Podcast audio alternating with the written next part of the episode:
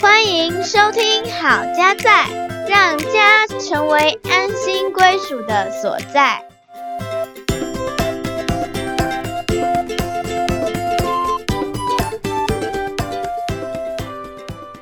欢迎大家收听《好家在》，我是节目主持人心怡。我是嘉豪。今天我们要跟大家谈的是华世代的大脑危机。嗯，其实现在人呢，因为科技的进步，是人手一机就可以上网做各式各样的事情，哎，不好意思，更正一下，可能人手不止一机。还有一版。我对我那天走在路上，就看到一个人在骑摩托车，好，他哎停在路边，然后他就在很认真的滑，然后我就说哇，怎么这么多只，三四只手机这样，然后瞄了一下，哦，原来在玩宝可梦啊，对啊，我就想到，哎，新闻不是有报一个阿北，他不知道几只，十几二十只，然后还变成像一面扇子这样挡在他前面，很厉害。孔雀，对，孔雀开屏，好，可以有这么多只。那人手一机的这种情况下，哈，就是手机非常的普遍，我们也常用这个手机在做各式各样的事情。嗯，比如说现在呃拍照，其实也不太需要带着那种比较沉重的相机了，嗯，以前还会带收音机啊、垃圾哦，随身听啊，啊，现在也不需要了。还有现在甚至连书本都透过电子书的方式在呈现哦。嗯，包含我们付钱、电子钱包，有没有？嗯啊手机对我们来讲真的是机不可以离身啊！一离身就觉得说哦怎么办？好像很多事情就没有办法完成哈。嗯，啊，但是呢，最近我就听了一场演讲。嗯，叫做华世代的牧羊挑战。那其实我也听过这两位夫妻讲师哈，马永年老师跟梁婉华老师，他们也讲华世代的教养挑战。是，他们提出了一些的呼吁。其实我们在使用的这些三 C 产品呢，它也会带来一些危害，身心灵上面的伤害哦。嗯，所以我也透过他们的呼吁跟提醒呢，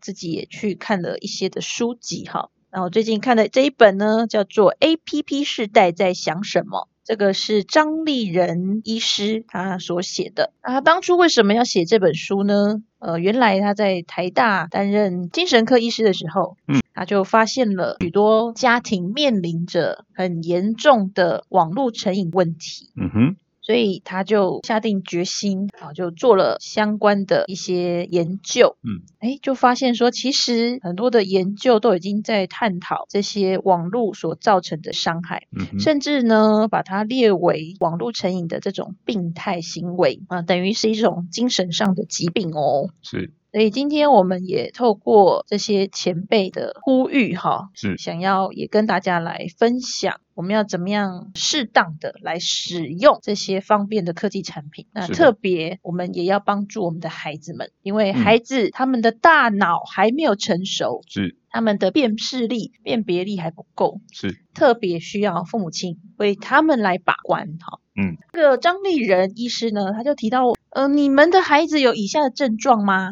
有没有坐不住，然后活动量很大，健忘、分心、冲动、易怒，还有对立反抗、破坏物品、攻击他人等等这样的情形哈？嗯，好，你有没有想过，这有可能是孩子手上使用的手机引起的？哦，我们一般会想说啊，用手机就是近视的问题，物理性的，结果不是只是眼睛的问题，是，来导致我们会坐不住，然后健忘、分心、冲动、易怒等等。嗯好，这些的症状呢，其实是注意力不足跟过动症的一个情况。所以呢，他就查到说，其实，在二零一九年，哈，在加拿大，他有一个三千多名幼儿的研究，他们发现说，五岁的孩子每天看荧幕，这个荧幕包含游戏、嗯，平板、手机、电脑、电视、DVD，所以不是只是手机而已，也不是只是平板而已哈，包含电视、DVD 还有电脑哈。这个时间使用平均如果是一点四小时，嗯，跟每天用不到半小时的小孩相比，那些每天用超过两小时的小孩会出现外显的问题，包含注意力不集中、攻击性的机会就会增加五倍，然后严重度达到注意力不足跟过动症程度者就达七点七倍。嗯，就是使用越多荧幕的话，就造成更大注意力不足，还有过动症程度就越高哈。越显著哈。对，那这边他也又提到一个蛮有趣的研究，可是那也是我们很难以想象哈，嗯就是幼儿分心跟过动竟然可以预测他三十年后的年收入。嗯哼，这个是加拿大魁北克的一个研究哈，嗯，他从一九八五年，啊大概是我们出生后不久了哈，哎呀呀呀，这就曝光了啊！啊，没关系，对我们是有经历可以来跟大家分享。好，到二零一五年，哈，做了三十年，也是三千多名的幼儿的追踪研究。嗯他们发现这些幼儿他们在幼儿园阶段的时候，老师针对他们来评一些分数，就是说，诶，如果被老师评这个男生男孩子哈，注意力不集中，然后会对别人有对立或攻击。嗯竟然可以预测到他们三十三到三十五岁的时候收入是比较低的。嗯哼，但是如果他还会有一些利他的行为，嗯。就是会去帮助别人啊，在意别人的话，那嗯他未来收入会比较高哦。嗯。女孩子呢，如果是注意力比较不集中，她未来的收入就会较低。嗯好，以上这些的研究跟智商和家庭背景没有关系。嗯所以呢，这两个研究其实大家也可以去做一个连结哈。当我们使用荧幕越多，啊特别是小孩子，是会造成我们的注意力不足的问题，嗯那也会影响到我们未来在工作是职场上的表现。嗯哼那我们现在呢，都是用平板或者是手机哈来使用。那过去呢，其实也有针对用电视啦，或者是游戏嗯机的这样的研究哈、其实也是一样有相关哈。嗯就是三岁以下的幼儿每天多看一个小时的电视，到了六岁的时候，他的阅读辨认、嗯还有理解能力、工作记忆能力等等，都会出现等比例的下降。嗯，要弱了哈。对，当儿童时期每增加看一个小时的电视时间，那青少年的时候就会罹患比较严重的注意力缺失问题，是啊、会增加百分之四十四的几率哦。儿童时期每天看电视超过两小时，啊，青少年时候的注意力就会落在同期的后段班，嗯啊，那大于三小时以上，当然就更严重。嗯啊，即使说现在不爱看电视，但是它的那个影响还是在。嗯，那现在我们又把电视缩小了吧，对不对？现在用网络手机就可以看，是所以每天盯着智慧型手机在看影片，等于就是把电视抱在胸前了。还不会那么重。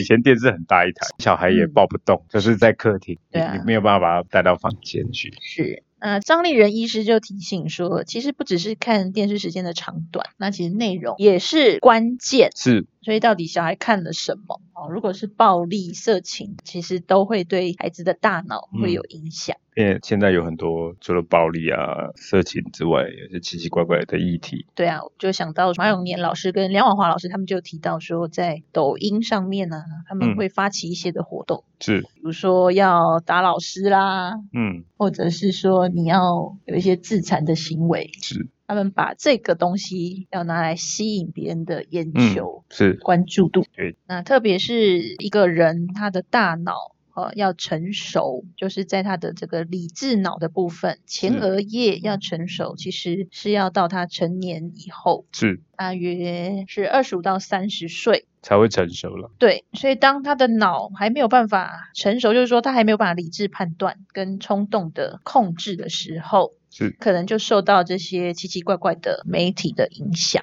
嗯，可能就会做出一些让我们很难以理解的事情，是，包含刚刚前面讲到是有破坏挑战啊，嗯，啊什么昏迷挑战啦、是，破炉挑战啦，其实这个都是伤人伤己的行为。嗯，那我们父母亲也是要负担孩子如果做出这样的行为的法律责任。嗯，所以真的不能小看这些媒体或者是小孩在运用三 C 的情况。是，如果我们都不了解，然后没有设限，有可能这个后果是我们很难以承受的。是，好，张立仁医师他有讲到自制能力是很重要的，会影响到他们未来的一个发展，好，还有健康问题哦。所以他说，自制力是孩子面对三 C 跟真实世界的关键。嗯，当我们如果跟孩子约定说，好，你现在使用荧幕时间到了。那孩子总是想要拖拖拉拉，跟父母讨价还价，是，这父母亲就要提高警觉。如果父母亲有时候会觉得说啊，没关系啦，让他放松一下，而立场不够坚定，一再让孩子拖延，那日复一日呢，孩子可能就会出现网络成瘾，嗯，还有合并一些精神疾病的症状，这时候就会比较难以应对。是，所以这个脑呢，我们会被荧幕所影响，而注意力不足。这个青少年的大脑也还在发展中，那他们这个时候比较长大了，嗯，他们也拥有多一点的自主性，是，有可能他就拥有了手机啦，或者是平板。嗯，这些手机跟平板会给予很多的刺激，因为不管是声光效果啦、社群同才给他的肯定啦，是，或者是这些游戏给的这些奖励的机制，嗯，好、可能都在在的刺激他要一直去使用。嗯，然后我们刚刚讲到说，这个脑的成熟也至少要到二十五岁以后才会去理智判断跟冲动控制嘛，是，所以他可能就会更容易上瘾。嗯，比起成人来讲，他们更容易上瘾哦。嗯，所以这也是为什么青少年必须还是在于父母的监督之下来使用。嗯，因为这时候青少年的脑呢，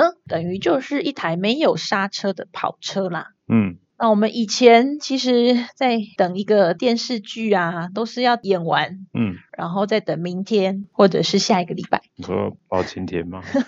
至少会上个片尾曲，对不对？得得得得，那现在呢都没有了，它没有一个结束。现在都可以快转。对啊，就是源源不绝啦。嗯，所以如果我们没有给它设限啊、特别是我们没有事先预备说好我们要用到什么时候，我们很容易就就一看再看，哈、嗯，然后从黑夜变成白天，嘿，然后就又影响了我们的健康。对对好，睡眠啊，对啊作息大乱。曾经听过新闻，就是有青少年在网咖里面嗯打到暴毙。嗯，哦，这些情况真的是让我们觉得说，哎，怎么会这样？但是当我们的脑受到这些源源不绝的刺激的时候，哇，我们就觉得好兴奋哦，然后会一直很想要得到，一直很想要得到。那这嗯个就是一个上瘾的情况，嗯，所以父母亲真的要特别特别的小心跟留意。张立仁医师有提到说，在这个数位时代，我们可以在亲子教养有三 R 的策略，三个 R。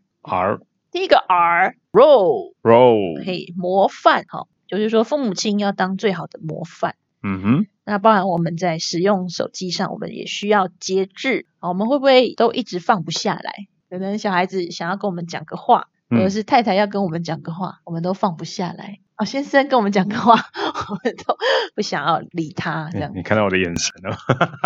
是都一样啦哈，嗯人都很软弱、很脆弱的，是的，真的是需要特别的提醒自己啦。嗯，那你知道吗？克林顿美国前总统，对，跟希拉蕊的女儿翠儿喜曾经说，他们在全家用餐的时间哈、嗯包含早餐跟晚餐，他们其实不看电视，也不听广播。那他们做些什么呢？除了吃饭，吃之外，好，父母亲会跟他谈论生活、嗯新闻，讨论如何辨别新闻的真假，还有嗯特定立场。是，哇哦！然后他很少单独使用三 C 产品哈，大部分是在父母的陪同之下。嗯而且他也会跟父母分享自己所观赏的三 C 内容。所以父母亲要去当一个模范，除了节制使用手机之外，嗯我们也可以去开启家庭的对话。是，现在的用餐时间真的是一个很棒的机会，可以跟我们的孩子一起桌边的谈话。嗯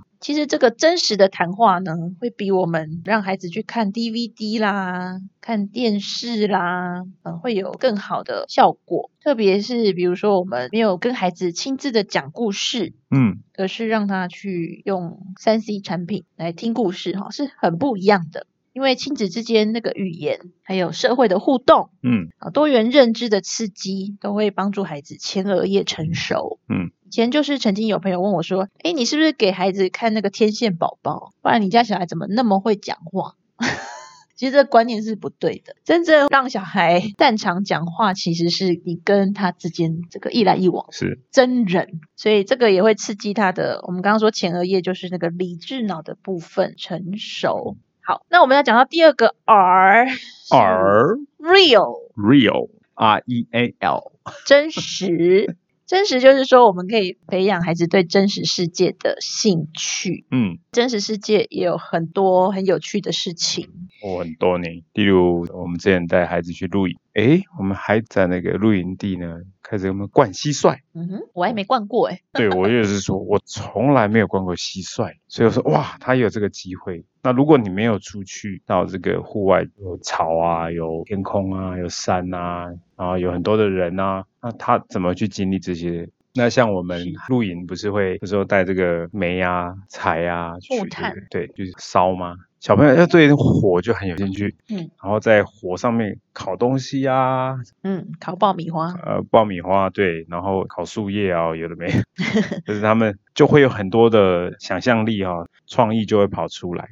嗯，当然是在父母的监督之是是是没错，是有人在搞。嘿，所以就是会有一些真实的生活的实境嗯会在这个当中去发生，让孩子可以从中去学习。嗯哼，刚提到就是我们跟他们 App 世代哈不太一样的地方，就是我们出生的时候其实是没有这些网络手机，嗯所以我们经历过没有这些东西的时代，所以我们知道没有的时候我们做些什么事情。可是像这些孩子哦，他们是一出生就是在滑了哦，对，不会滑的荧幕他们还不会用，对不对？嗯，他说这怎么不能滑？所以对他们来讲，那个东西是基本，嗯哼，他们反而要去学习接触真实的接界触没有，你知道吗？他们要接触没有 对滑的时候，真的要很刻意。他们跟我们不一样，我们是不用刻意，我们的环境就是，可是他们的环境是他们要刻意才可以没有，嗯哼，所以这个时代的演变，当然不是说科技不好，那它有好的，但是当不好的东西，我们怎么样去自己做一个限制，做一个界限嗯啊，然后让这样的东西真的是成为我们生命好的帮助，而不是啊给我们制造了很多坏的或者是不好的影响。是啊，其实真实生活中有很多很有乐趣的。那像运动也会产生多巴胺，好、嗯，让我们觉得很开心。是所以不管是骑脚踏车、打羽毛球，或者是我们去探索一些新的地方是，啊，甚至唱歌、乐器合奏，然后小孩子也可以参加一些社团啊，嗯，可以去交朋友、学习团队合作，这些都是可以增添他生活的乐趣。嗯，好那我也发现说，诶，小孩现在学习兴趣很浓厚的时候，想要去看学校教过的故宫嗯，啊，或者是哪一个景点，学校老师讲过，他也很想要去看。嗯。那，我觉得就是好好的把握这个机会，是的。他真的学习力很旺盛的时嗯候，，对，那个就是 real 嘛，你真实的要去嗯。到那个场域，对，亲眼看到那个翠玉白菜，还有那个肉形石，再加上那个毛公鼎成为一个酸菜白萝卜那种眼见，当然不能摸了哈，国宝没在蒙，对不对？但是你知道吗？对它就在你前面，透过一个玻璃，对，所以我也感谢他，也教导我们，因为我也本来对国宝没有什么兴 趣，好不好？高扎喜代的物件哈，但对是诶，因为孩子他跟我讲解，我看到他那么有兴趣，也燃起了嗯，我觉得很有趣的地方哈。好，在真实的世界里，也需要让孩子有成就感的。是，不然网络游戏呢，其实透过这些工程师哈、哦，他们嗯都想尽办法的要吸住孩子们的眼球，一玩再玩。等等，我要帮工程师平反一下，通常不是是工程师，工程师就是接受指令，通常都是 marketing 啊，行销的啦，那行销工程师啊，现在什么都嘛怪工程师，哎反正就是游戏公司的人。是那，你能够在这个游戏上多花一些时间，他就会在一些呃机制上呢去设定，让你继续在这个里头，然后甚至你要多花钱。多花钱，因为你想要啊拿到那个很有很棒的装备。装备，嗯哼哼嗯，所以就有中国的精神科医师陶冉，他就建议说，其实我们家庭里面应该要向这些游戏公司来学习。嗯我们要帮助孩子，第一个就是要让他有荣誉感跟成就感，然后尊重他们的兴趣跟表现。如果说他们在家里一直挨骂，嗯一直被我们责备，那当然他也很想要获得这些成就啊，可能就是网络游戏里面去寻找。是那我们也可以给他们目标，设立合理的目标，然后鼓励他们去达到，嗯让他跟人是有互动的，是好、跟周围的人形成良性有爱的互动。嗯那并且可以有一些惊喜，在亲情、学业、事业，在生活中都可以创造惊喜。嗯所以张立仁医师他就说，哎，其实很多孩子对于国文、语文、数学有学习障碍，嗯可是为什么游戏就没有学习障碍？这就是我们要学习游戏公司的地方。嗯好，那第三个 R 就是 rule，rule 规则，我们要及早的建立家庭网络使用的规则。是，好，其实这个对于父母来讲也是会有一些压力，对不嗯对？因为我们也不想要管小孩呀、管小孩你就要盯着他，要限制，对不对？那小孩还会反抗。那这边张丽人医师提醒说，其实青春期的孩子他们冲撞规定的想法是正常的，嗯，但是等到他们长大成熟之后，诶，反而会感谢父母的决定，因为表示说父母是真的在意他们。嗯哦，那当然我们不是用一种很极端的方式嗯，去控制啦，也是希望温和而坚定。，对，当然关系我们还是不能够啊破坏殆尽嘛。是，好，在 A P P 世代在想什么这本书里面，他就提到说，有一个纽约时报的记者哈，他曾经在二零一四年访问了很多科技公司执行长的教养秘诀，嗯包含贾伯斯。，Jobs，没想到贾博士说，我的孩子没用过 iPad，我不 让他们在家里接触太多的科技。嗯其他公司的执行长，他们也是有一些的规则。那、嗯我们来听听看他们的规则是什么哈。好，第一个，五岁以下不准接触数位科技装置。嗯哼，好，十岁以下不允许在平日使用平板或智慧型手机，假日嗯只能使用半小时到两小时。嗯十岁到十四岁，平日只能在写家庭作业的时候用电脑半小时。嗯十四岁以上才会给予智慧型手机，而且呢，绝对不准在卧室使用平板和手机，嗯是不是比我们严格呢？我们想一想哦。所以读到这边，我们可能会觉得，哇，原来制造贩卖手机的人，他们在嗯家里是给予小孩这么多的限制，是，这代表什么呢？大家可以想想看。以上呢，就是我们今天想要跟大家分享的华世代的大脑危机。那也很感谢张丽仁医师，他提供了三 R 亲子教养的策略，希望可以帮助我们每一个家庭可以适当的、健康的来使用三 C 产品。我想我们的真实的生活里头有很多有趣的地方。那我觉得，当然，在父母亲全家人一起在的时候，你们一起使用单 C 产品，我倒觉得呃它可以成为是一个帮助。就是说我们想一想这些产品好了，我们要把它当做是一个辅助者，它不是去掌控我们生活生活嗯掌控我们生命。就像你刚刚提到的，成瘾的就是你被它绑住了嘛。嗯那你能不能没有它？其实我也可以给各位听众一个挑战，就是说，你有没有想过，如果有一天的手机都不要带在身边，嗯你能不能找事情做？那你会不会焦虑？嗯哼哦，当然有一些重要联络，这是例如说像我是业务工作需要用到，这个是我的工具嘛。那我的意思是说，有没有试过说，像假日好了，礼拜六的早晨，好，你出去做一件事情，你手机带着，但你都不碰。嗯好哼，三四个小时，嗯哎、你可以接纳这样的情况，还是你一有时间你就想要把它拿出来，嗯一有哼时间你就想要把它打开，要滑一下。大家想一想，你是不是也某一个程度被它绑住了，是或者是有现在不是很多追剧嘛，哈，嗯哼你不追会怎么样？不过它就是挑战大家，你自己怎么样使用这个工具，是给孩子的一个典范。嗯，我觉得的确啦，如果说手机都不能拿出来的话，会真的会有一点怪怪的。有一嗯，点焦虑的感觉，好像那种习惯吧，就是是。想要查一下说，哎，现在有没有什么新的讯息啊，嗯跟我有关系的，还是怎么样哈？嗯。对，就反而变成是一种嗯习以为常那种联络管道。嗯。那的确，我觉得如果真的要放下的话，嗯。我觉得需要有人跟你一起，嗯，我们互相督促，是。要有机会。你知道那个 Simon Sinek 就是 TED 很很有名的讲员，他提嗯过一个就是手机的，他说他跟朋友吃饭呢，他说要挑战大家，就是大家手机都不要带，嗯哼，大家都不要带，都放在家里哦，或者是放在一个共同的地方，大概就安排一个人带啊，如果有临时要有事啊，大家可以联络那个人这样子哈、但是就是其他人都不带。他说他这样才能创造那个真实的连接，而不是在餐桌上呢，每一个人都在划手机，都在跟网络上的人沟通，但是嗯现场的人你都不讲。都不理睬。